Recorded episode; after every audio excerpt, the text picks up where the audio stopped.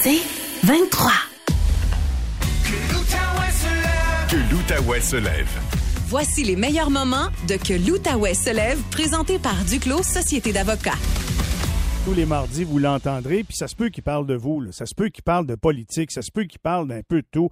Marc Oranger, qui est un gars qui a fait son chemin dans le monde du syndicat, dans les relations de travail, est avec nous comme chroniqueur. Il a accepté notre euh, proposition. Salut Marc, comment vas-tu? Bonjour Michel, ça va bien? Ben merci d'être là. Franchement, euh, c'est généreux de ta part parce qu'on connaît très bien ton expérience, ta valeur dans l'échiquier du travail et tu vas apporter probablement beaucoup d'éclairage à nos discussions quand va être question de conflits de travail, mais aussi de politique, de gestion euh, en matière euh, du travail.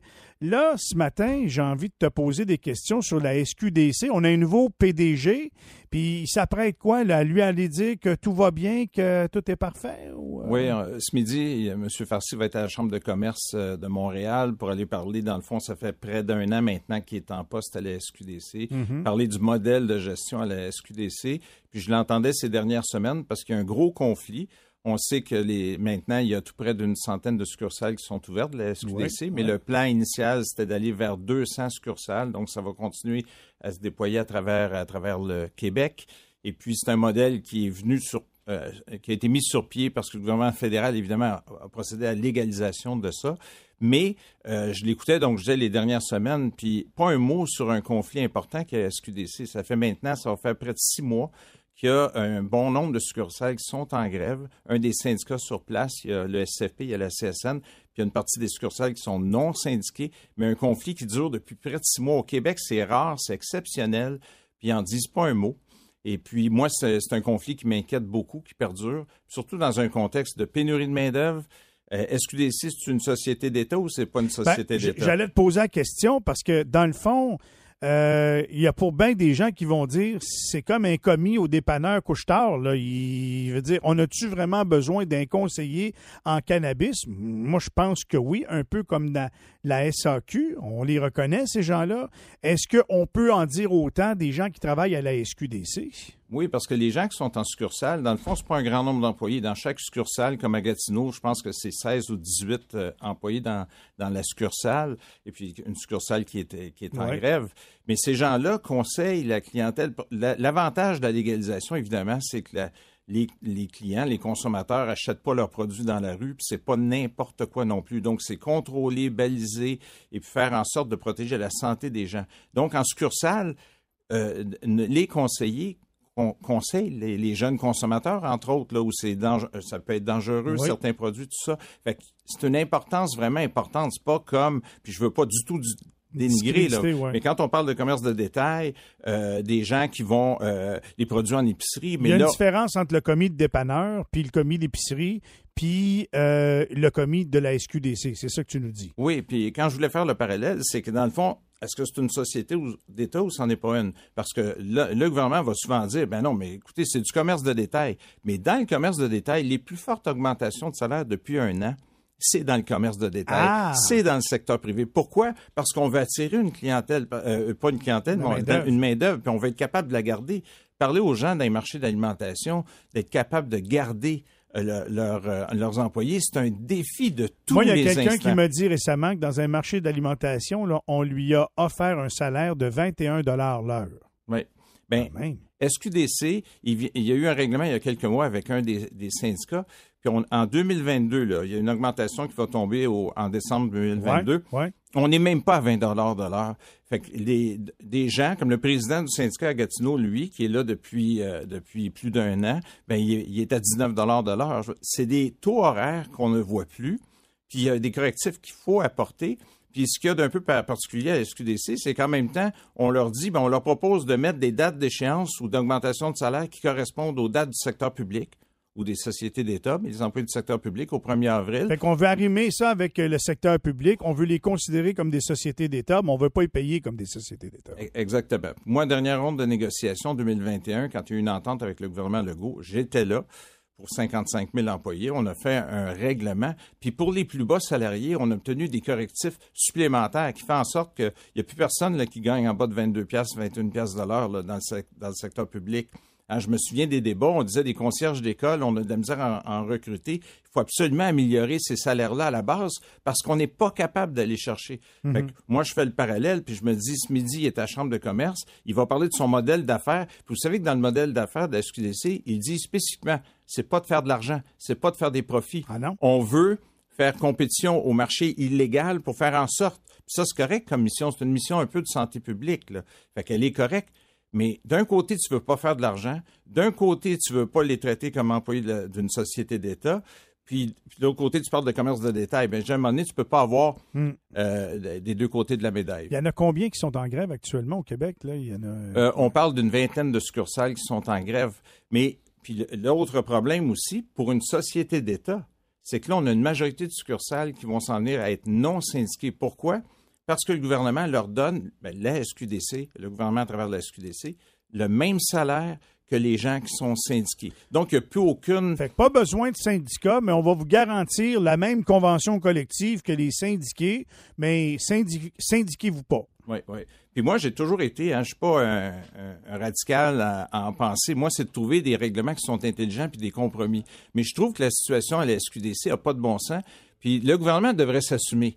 La, la CAQ ne souhaitait pas la lég- légalisation du cannabis. Mais pas le choix, c'est arrivé ça. Ben, à partir du moment qu'elle est là, la légalisation du cannabis, pouvez-vous arrêter de regarder de l'autre côté puis de traiter ce monde-là comme du monde? Ouais, je trouve ça intéressant le point de vue que tu apportes. J'ai hâte de voir comment il va vanter la SQDC, sachant qu'une vingtaine de succursales euh, en grève. Je pense que tu es mal placé pour aller vanter ton modèle d'affaires quand tu as 20 succursales qui sont en grève actuellement. Puis, je sais pas trop, Marc, mais tu vas me le dire. Ils vont bien aller manifester à un moment donné. Quand il va se présenter à la Chambre de commerce, là, les succursales en grève, ils doivent avoir déjà euh, organisé une petite manifestation quelque part, là, ce qu'ils vont se faire voir. hein. J'imagine, et probablement que j'imagine que le timing serait bon aujourd'hui, mais en même temps, comme j'ai toujours dit, euh, les énergies du PDG devraient être mises à régler. Je pense qu'il y a une porte qui est ouverte là, mais traiter ces gens-là comme, il faut, comme du monde, avec des salaires dignes de ce nom. OK. Écoute, on a quelques minutes pour parler de notre deuxième sujet, les négos dans le secteur public, dans un contexte d'inflation puis de dévalorisation. Je ne le sais pas, là, mais il me semble que ça ne doit pas être un moment propice pour les gouvernements d'affronter les syndicats à une table de négociation. Mais actuellement, la dernière fois, je disais tantôt, j'y étais, il n'y a pas eu de front commun. Là, il y a un front commun des principales organisations syndicales qui représente près de 420 000 employés. Donc, c'est certain qu'il y a un timing, il y a un rapport de force qui va s'exercer là. Mais je pense que l'essentiel du message, parce qu'on a vu les demandes, c'est de dire au, euh, au moins l'IPC plus des augmentations de salaire qui totaliseraient au, euh, 7 Mais l'IPC est très forte. C'est euh, juste Ben, C'est pour 2000 ça que les syndicats veulent négocier le plus vite possible, parce que là, l'IPC, il est intéressant. Il va probablement fluctuer à la baisse bientôt. Fait que les syndicats ont avantage à avoir un règlement tout de suite. Il est haut, là. Oui, mais si on regarde la, la peine d'un an et demi, j'étais à la table là, de négociation. Nous, on disait que l'inflation allait. Moi, je tenais le discours. On va atteindre une inflation de 5% ça n'a pas de bon sens. Et finalement, on a réglé pour 2% Le gouvernement a été mauditement gagnant dans tout ça. On ne pouvait pas avoir une boule de cristal, mais on savait qu'il y avait des pressions sur Vous vous êtes l'inflation. fait, fait- vous vous êtes fait avoir. Mais il peut pas toujours avoir un mauvais timing. Mais c'était correct. À ce moment-là, on a eu des augmentations plus, plus bas salariés aussi. C'était un règlement puis un beau compromis.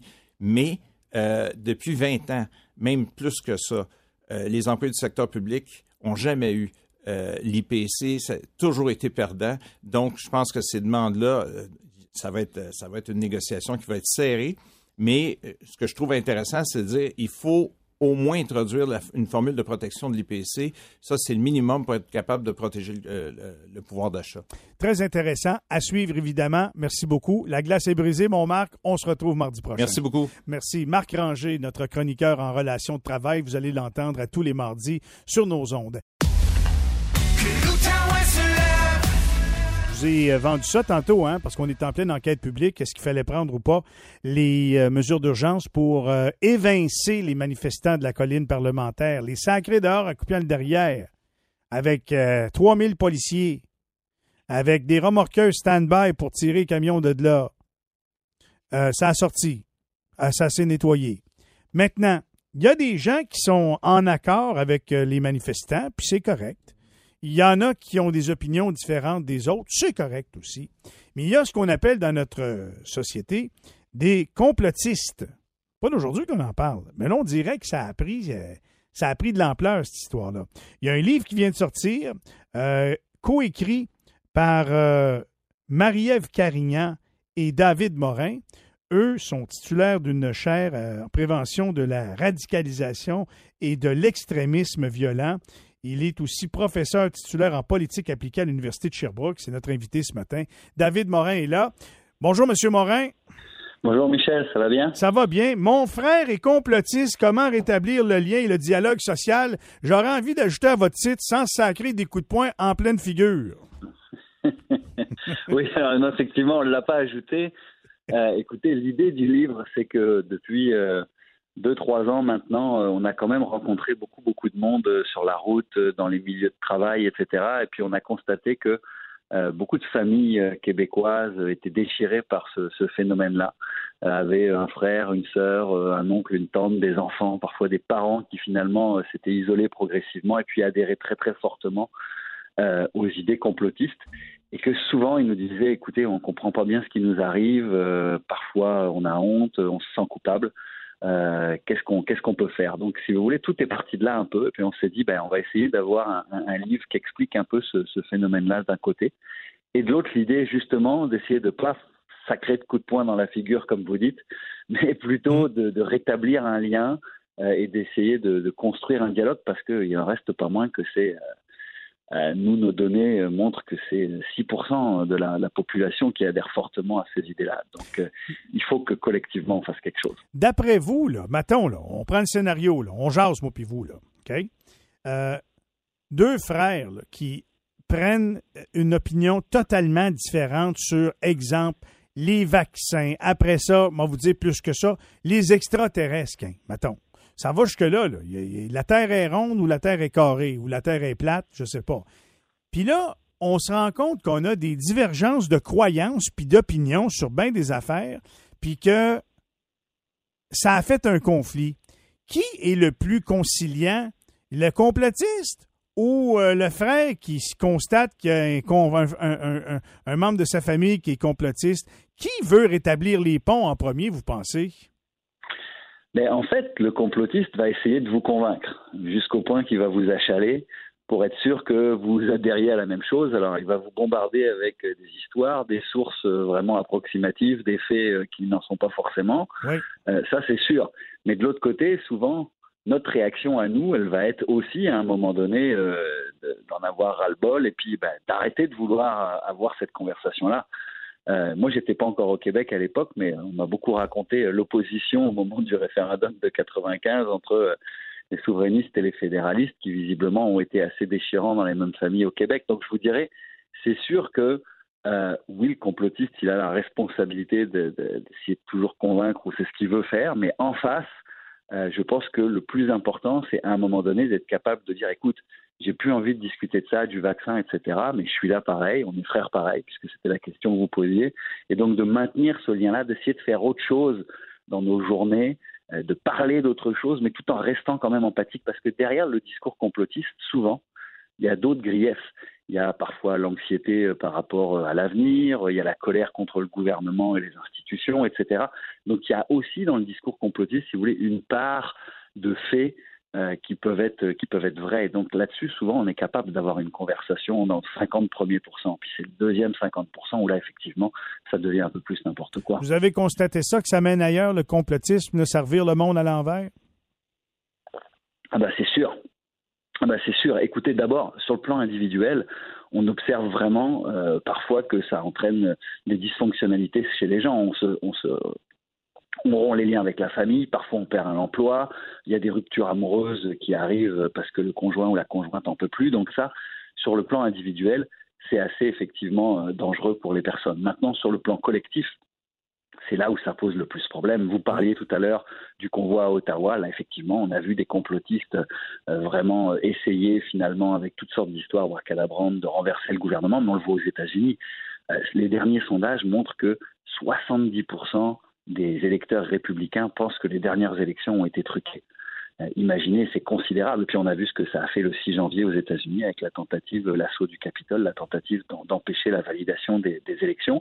Ici, bah écoutez, euh, on a des gens qui sont quand même passés à des, des, actions violentes. On l'a vu par exemple à la mosquée de Québec, on l'a vu à London, Ontario, où des gens, euh, parce qu'ils avaient la théorie qu'on essayait de remplacer la population dite de souche par la population immigrante, qu'il fallait effectivement euh, tuer des, immigrants, en l'occurrence des citoyens musulmans. Donc c'est sûr qu'il y a des risques de violence et c'est sûr que la désinformation de masse, elle érode quand même les fondements euh, de la démocratie. Et ça, je pense que ça doit nous, nous, préoccuper. Mais c'est ça qui doit nous préoccuper. Je comp moi, j'aimerais bien ça, plus jamais en parler euh, des complotistes, parce que euh, ils ont le droit à leur, à leur affaire, à leur croyance, puis tant pis pour eux. ça, c'est mon point de vue à moi.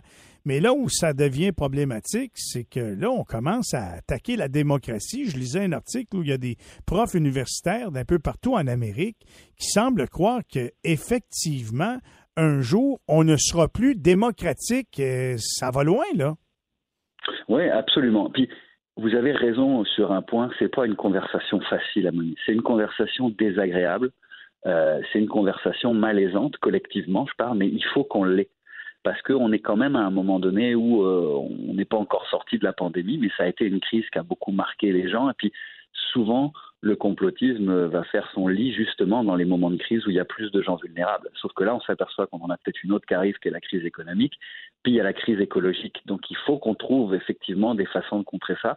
Et oui, vous avez raison, euh, il y a plusieurs universitaires régulièrement qui disent qu'effectivement, c'est la démocratie quelque part qui est en danger, parce que euh, si on fonde nos politiques sur des croyances, euh, et non plus sur des faits ou sur des arguments rationnels, même si les arguments rationnels parfois sont assez limités, euh, ça devient risqué. Donc tout à fait, euh, je, suis convaincu de ça. Et puis on aurait tort de penser que, parce que souvent on fait la comparaison entre le Canada et les États-Unis. On dit toujours ouais, mais les États-Unis c'est vraiment particulier, etc. C'est vrai dans un sens. Les États-Unis sont beaucoup plus polarisés euh, que le Canada. Euh, sauf qu'on voit quand même une certaine américanisation de la politique canadienne. On voit des leaders qui sont tentés d'employer un peu les mêmes méthodes euh, qu'aux États-Unis, donc des leaders un peu populistes. Euh, on pourrait citer euh, par exemple M. Bernier, mais on voit quand même le Premier ministre de l'Alberta qui défend certaines théories du complot. M. Poiliev dans la course à la chefferie. Ben oui. Il a été prudent, mais parfois il a fait quand même des appels. À, la, à la, limite, le plus près de chez nous, Éric Duhem, j'ai envie de vous dire, pendant un bout de temps, ça s'est calmé un peu pendant la campagne électorale, mais avant ça, là, wow! C'est vrai, c'est vrai. Alors, à l'heure actuelle, Éric Duhem, euh, ce qui est intéressant, notre équipe a fait beaucoup de veille électorale, c'est que beaucoup de leaders complotistes euh, aujourd'hui se retournent contre lui en disant que finalement euh, il les a trahis, qu'il n'est pas prêt à défendre l'idée qu'il y a eu une fraude électorale, parce que c'est ça qu'ils essayent de vendre aujourd'hui, les leaders complotistes au Québec. Euh, et que donc euh, il prend ses distances vis-à-vis d'eux, que finalement en gros il les a trahis. Et ça c'est intéressant parce que souvent on a l'argument de dire oui mais s'il y a un leader mm. euh, un peu populiste qui va être capable de canaliser ça, mais en fait c'est pas vrai.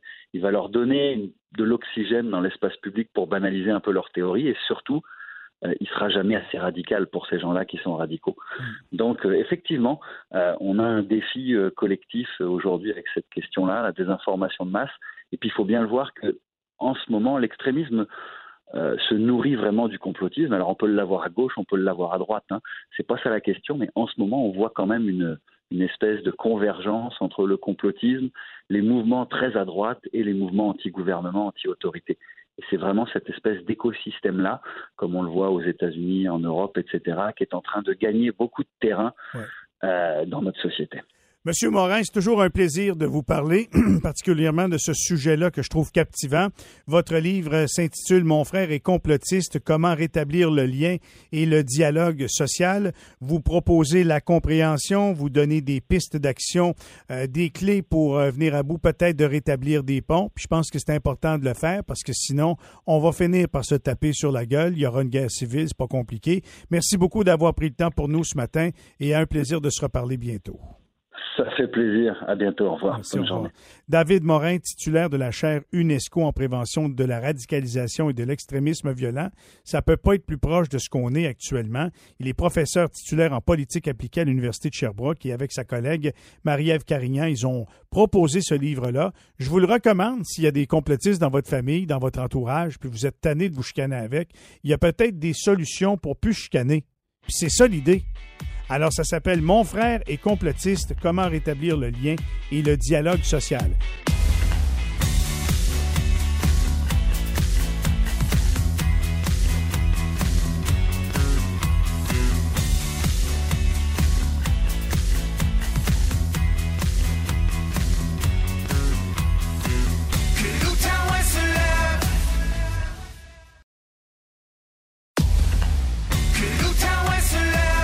l'Outaouais se lève. Voici les meilleurs moments de Que l'Outaouais se lève, présenté par Duclos Société d'avocats. Ce matin, si vous avez pris le quotidien Le Droit, c'est dans tous les journaux de la coop d'ailleurs.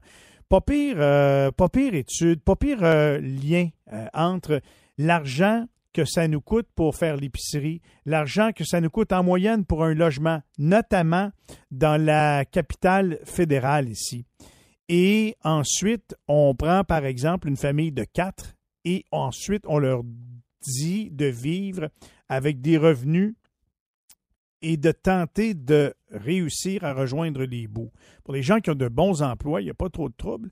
Ben, pas trop de troubles. Ça peut être encore plus difficile ces temps-ci, mais pour d'autres qui sont euh, prestataires de l'aide sociale, quatre personnes, honnêtement, ça peut être impossible de rejoindre les bouts. Vous devez choisir entre l'épicerie et ou le loyer parce qu'il y a visiblement un manque à gagner. Tout ça pour dire que les temps sont durs. Les temps sont plus durs. Est-ce que ça se reflète d'ailleurs dans différents cabinets? Elle est présidente chez Ginsburg Gingras, syndic autorisé en insolvabilité. Euh, Chantal Gingras est avec nous ce matin. Bonjour, Madame Gingras. Bonjour. Merci d'être là. Euh, ma première question est bien plate, mais euh, est-ce qu'il y a plus ou moins de faillites? Y a-t-il des gens qui vous davantage vous appellent pour vous dire là, je suis plus capable, je suis au bout du rouleau, qu'est-ce que je peux faire? C'est quoi l'état de la situation actuellement, cette période importante d'inflation? Bien, effectivement, on a vu au mois d'août une euh, nette augmentation par, euh, au, du taux d'insolvabilité, donc les faillites et les propositions euh, par rapport au mois d'août l'année dernière. Et puis c'est la même chose en septembre. Tu vois, au mois d'août, je te donner des statistiques de Ginsburg Gingras. Au mois d'août, on a vu une augmentation de 30% par rapport au mois d'août de l'année dernière. Et puis au septembre, on a vu une augmentation de 20, 20 par rapport au mois de septembre l'année dernière. Et puis la tendance, on présume qu'elle va euh, se poursuivre pour le reste de l'année.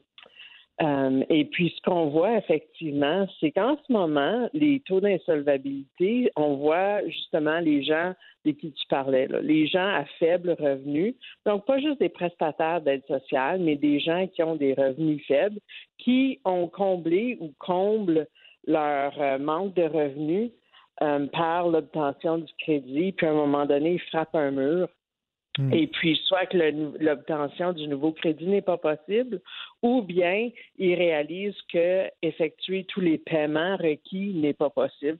C'est à ce moment-là qu'on nous appelle.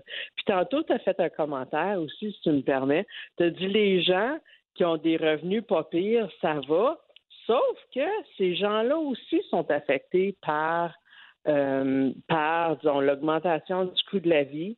La vie est revenue à la normale. La classe moyenne, euh, tu sais, les activités pour les enfants ont repris, l'hypothèque, le, mhm. euh, le, des taux d'intérêt dépendant de ton, ton, ton, arrangement hypothécaire, les taux d'intérêt peuvent avoir un, impact sur le paiement de ton hypothèque, ou bien si on renouvelle dans les prochains deux deux prochaines années, on va voir une nette augmentation euh, du paiement d'hypothèque aussi. Donc, on présume aussi que ces gens-là, en ce moment, on a vu aussi que ces gens-là commencent à combler leur manque à gagner euh, par du crédit, mais on ne les a pas vus encore en taux d'insolvabilité, en faillite ou en proposition.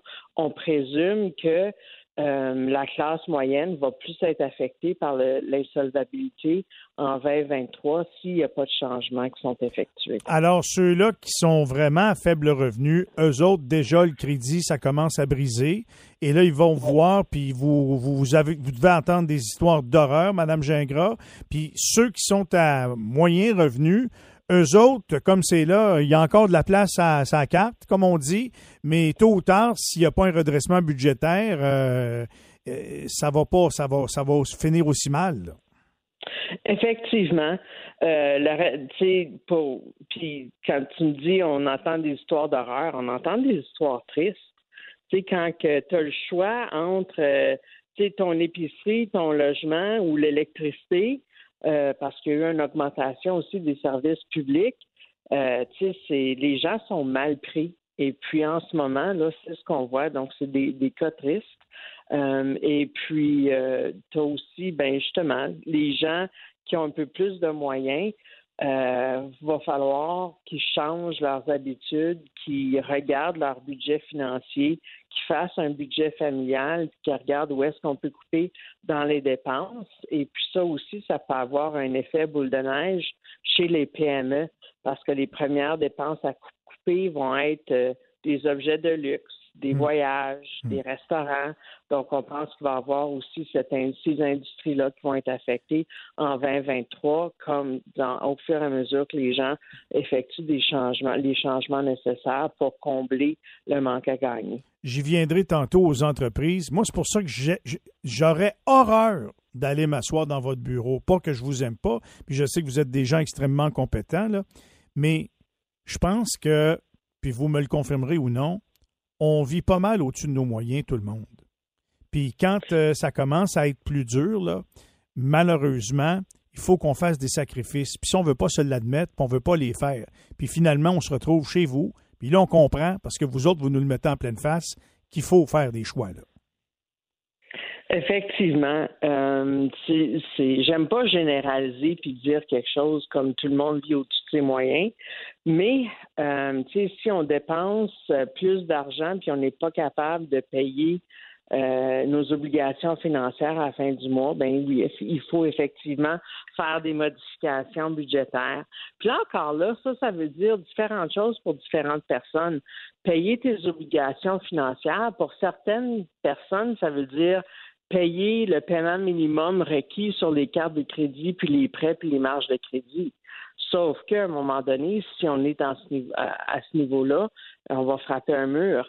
Ou bien, pour l'instant, il y a de la place sur la carte. Bon, mais on peut combler pour tout de suite. Tant qu'on fait un paie- paiement minimum, notre crédit est bon, puis c'est facile d'obtenir du nouveau crédit.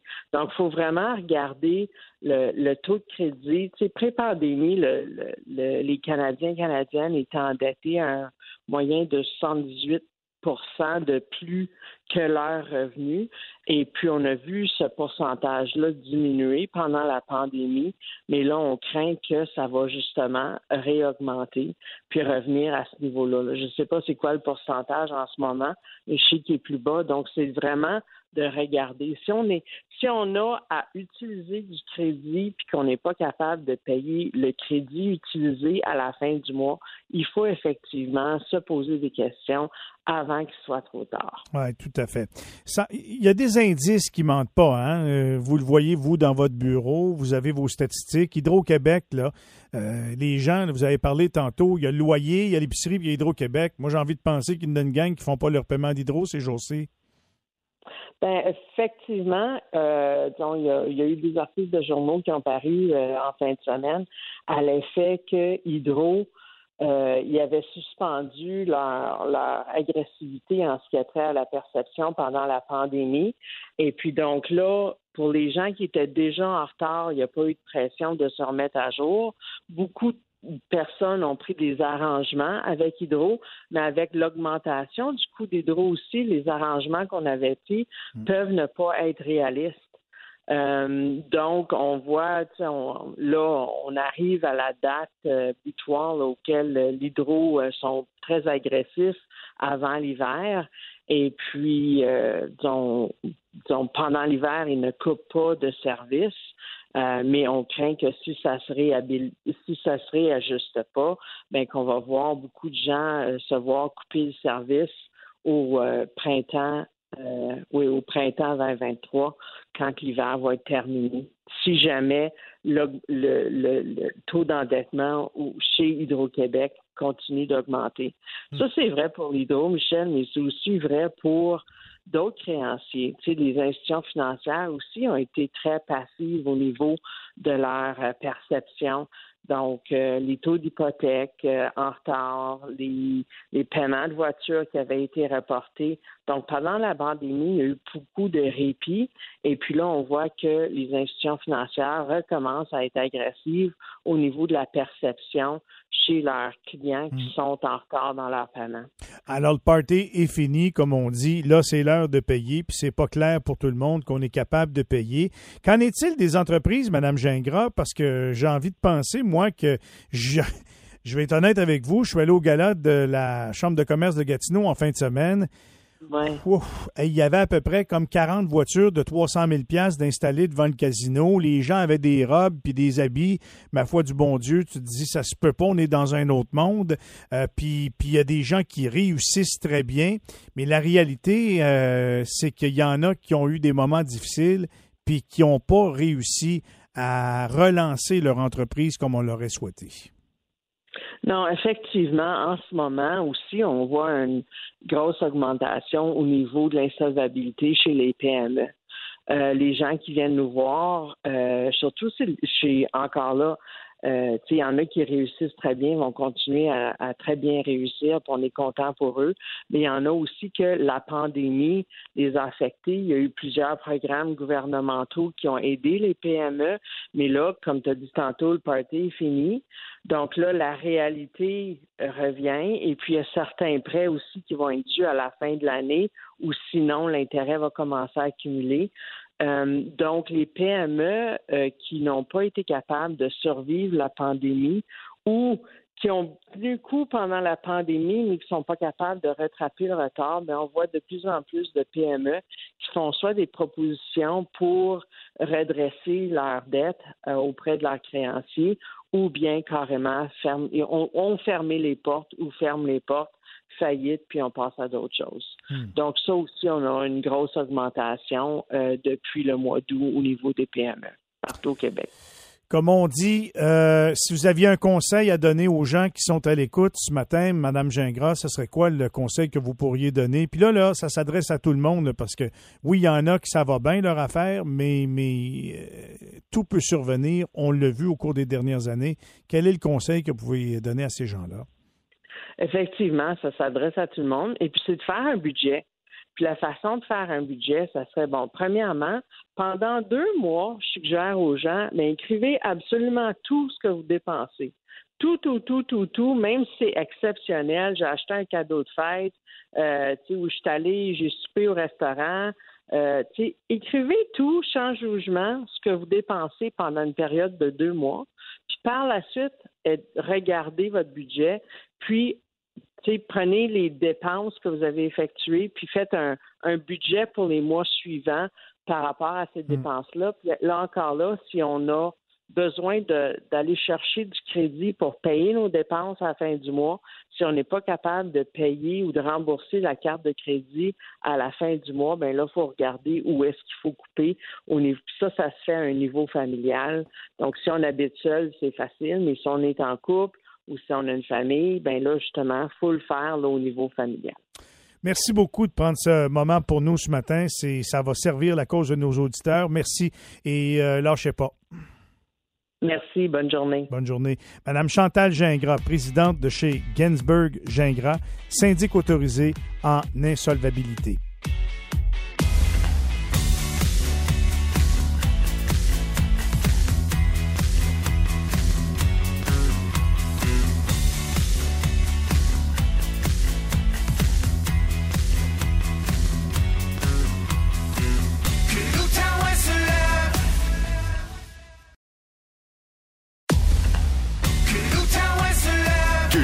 Se lève.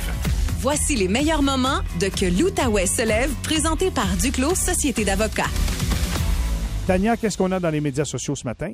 Je vous parle d'une vidéo qui fait le buzz en ce moment sur le web, bien, bien évidemment. Un étudiant qui travaille dans un Starbucks, le populaire café, là, où euh, il y a toujours, toujours des gens, a fait une vidéo qui circule beaucoup, beaucoup sur le web, où il explique qu'il est sur le point d'abandonner son travail car il n'y arrive plus. Il étudie à temps plein et fait 25 heures par, ah, ben par semaine au Starbucks. Il dit que son patron lui donne des quarts de travail le samedi et dimanche de 8 heures par jour ce qu'elle trouve beaucoup trop? Alors voici un extrait.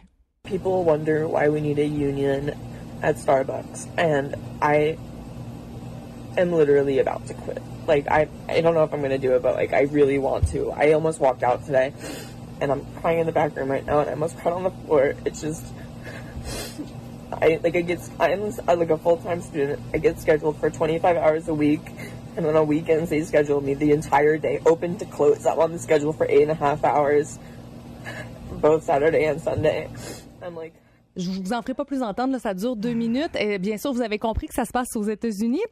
Par contre, euh, ce qui fait réagir dans cette vidéo- vidéo-là, c'est qu'il y a des milliers et des milliers de commentaires de, de générations un petit peu plus vieilles. Hey. De gens qui disent euh, Hey, euh, impossible, les jeunes ne veulent plus travailler. Mais Ah, les jeunes, ça travaille 8 heures par jour puis ça pense que ça fait un double chiffre. Oui. Euh, des choses comme ça. Alors, il y a énormément de, de, de, de, commentaires négatifs, malheureusement, pour le jeune homme qui semble très, très épuisé. Mais bon, c'est pas très positif ce qui se ressort de cette euh, vidéo-là. faut apprendre par en laisser, là, en voulant dire peut-être que pour lui, c'est trop dans son horaire, mais partager ça sur les réseaux Ça sociaux, ça, dépend devient des viral. personnes. Ça dépend des personnes. Euh, Ferme ta gueule, puis il travaille ou travaille pas. Il pas. Exactement, mais ça, ça Ben, ça- démontre quand même, tu sais, ça a changé avec Oh, les ça années. Tu sais, changé. les jeunes veulent travailler le week-end, mais un chiffre de 4 heures, ce serait bien en masse. Ah tu sais. oui, ce sera deux heures, juste un acte de présence, juste le temps de lasser mes souliers puis ressortir. Dans les médias sociaux, Tania, qu'est-ce qu'on a ce matin? Ben, je devais vous parler de ça parce que c'est euh, partout, même si je trouve que peut-être on exagère un peu. La photo d'un écureuil dans un hôpital choque les internautes présentement. Je sais pas si vous avez vu la photo qui est virale beaucoup, beaucoup, entre autres sur Twitter, mais ça fait réagir les gens. Photo qui a été partagée sur Twitter par l'intensiviste euh, au CI3S de Laval qui s'appelle Joseph Dahin, où il demande devinez dans quel hôpital cet écureuil se promène aux soins intensifs? Bien sûr, le cliché du rongeur a causé beaucoup, beaucoup de frustration chez la population. Il a spécifié plus tard que la photo, c'est pas lui qui l'a prise. C'est une photo qui circulait déjà sur le web depuis un certain moment. Euh, je pense qu'il a dû aussi peut-être euh, revenir euh, sur ses propos parce que son employeur n'a pas aimé vraiment qu'on partage ça. Il dit que c'était pas à- sur son lieu de travail. On dit que ça a été euh, pris, en fait, la photo a été prise entre les murs d'un hôpital de Montréal. Bien sûr, ça a enflammé la twittosphère. On se demande s'il y a des écureuils qui se promènent dans, Comme nos- si dans les nos gens qui travaillent à l'urgence ont vraiment besoin de ça. Oui, exactement. Et là, ça prend de l'ampleur énormément. Euh, mais bon, quand tu es, malade aux soins intensifs, je suis pas mal sûr que si tu tournes et tu vois un petit écureuil par terre, euh, c'est pas, euh, C'est pas encourageant. c'est pas encourageant. Exactement. Tu te dis tout d'un coup, ça chatouille en dessous de la couverture. C'est pas encourageant. Il y en avait un au football euh, fin de semaine passée, rouge et noir, puis je pense que ça a été le joueur du match. Ah, bon. Merci beaucoup, euh, Pierre-Jean. Pas Pierre-Jean, Richard. Oui. On va dire quand les écureuils courent plus vite. Oui, Oui, effectivement. oui. Pierre-Jean en liberté. Il s'en passe des choses dans l'univers de Pierre-Jean Séguin. Il est précisé sur la bouteille que vieillir n'a pas besoin de sucer. Un petit conseil, débat avec du cuivre dedans. Partez pas à courir pendant le orage électrique. Je suis Banana Split. Au 104.7 Outaouais, voici Pierre-Jean en liberté. Alors, mon cher Pierre-Jean, L'été indien, l'été indien, c'est le mon thème de ce inspiration matin. Oui, oui. J'ai entendu l'animateur Louis-Philippe Brûlé, que tu connais, je pense. Euh, légèrement, oui. oui, oui. Il a parlé cette semaine dans le corridor et ça m'a surpris. J'ai failli tomber en bas de ma chaise du redoux automnal.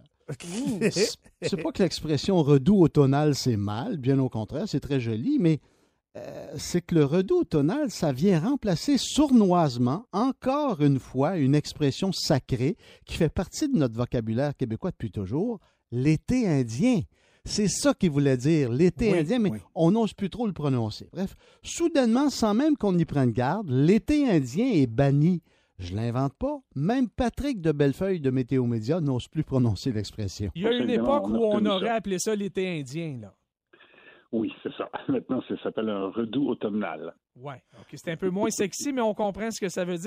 Et ça s'ajoute à tout ce qu'on est en train de changer autour de nous dans nos expressions, nos noms de lieux, entre autres.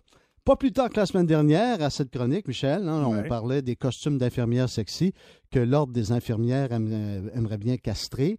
Alors, le wokisme s'est même invité dans un phénomène culturel aussi incrusté et coloré que l'été indien, qui, à première vue, n'a aucune connotation vraiment négative, même si elle comporte le mot indien, faisant référence aux Premières Nations d'aujourd'hui. Et j'ai voulu savoir si c'était mal de parler de l'été indien. Bonne idée. Qui de mieux qu'une femme brillante dont le père est amérindien, Magali Picard, Ben oui. pour répondre à cette question existentielle. Madame Picard, qui est pressentie pour devenir la future présidente de la FTQ. Moi, honnêtement, Pierre-Jean, je suis tout à fait à l'aise avec ça. Je pense que c'est un beau clin d'œil. Je trouve ça triste qu'on soit rendu à ce point-là en 2022 où on doit enlever de notre vocabulaire des, des termes qui sont euh, tout à fait flatteurs. Il n'y a rien de choquant là-dedans. Oui, c'est vrai qu'on ne dit plus le terme indien en 2022.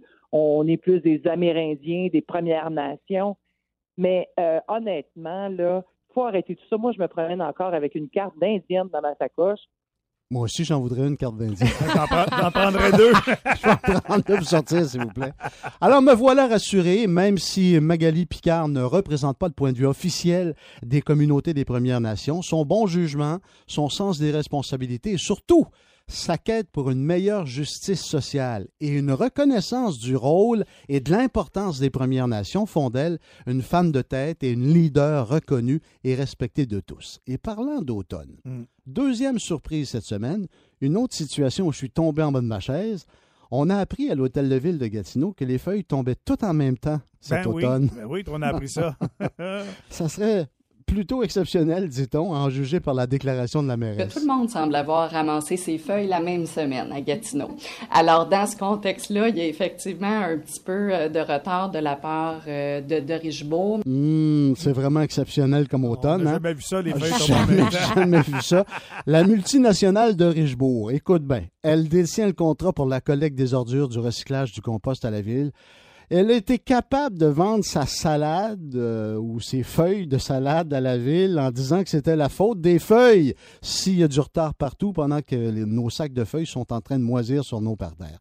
Du grand n'importe quoi. De Richebourg devrait faire dans l'humour plus que dans les déchets. On aura tout entendu de cette compagnie-là pour justifier ses retards répétés de collecte et sa désorganisation. Écoute, trop chaud pendant les canicules l'été, trop froid pendant les périodes glaciales l'hiver, trop d'eau et trop de déchets pendant les inondations. Là, on en ajoute avec trop de feuilles en même temps l'automne, pendant l'été indien. Et j'en reviens à l'été indien. Qu'est-ce qu'on va faire de la magnifique chanson de Joe Dassin, L'été indien? C'était l'automne. Un automne où il faisait beau. Une saison qui n'existe que dans le nord de l'Amérique. Là-bas, on l'appelle l'été indien. Oui, l'été indien. Alors, Tania, Michel, on va faire les walks pour un moment. On va changer le cours de l'histoire. Et on va modifier la belle chanson du Grand Joe. Alors, vous avez vos feuilles de parole, là? Mhm. Oui. Tout le monde ensemble. On va faire du karaoké. Êtes-vous prêts? Oui, je suis prêt. On en chante un petit bout. Toute la vie sera pareille à ce matin aux couleurs du redout automnal. Ah, merci de la belle réflexion, mon Pierre-Jean. Mais maintenant, quand je joue à l'été indien dans mon culturel, je joue tout le temps notre version, c'est clair. C'est fait. Pour de bon. Que l'Outaouais se lève avec Michel Langevin. En semaine, 5h30 au 104.7 Outaouais. C'est 23.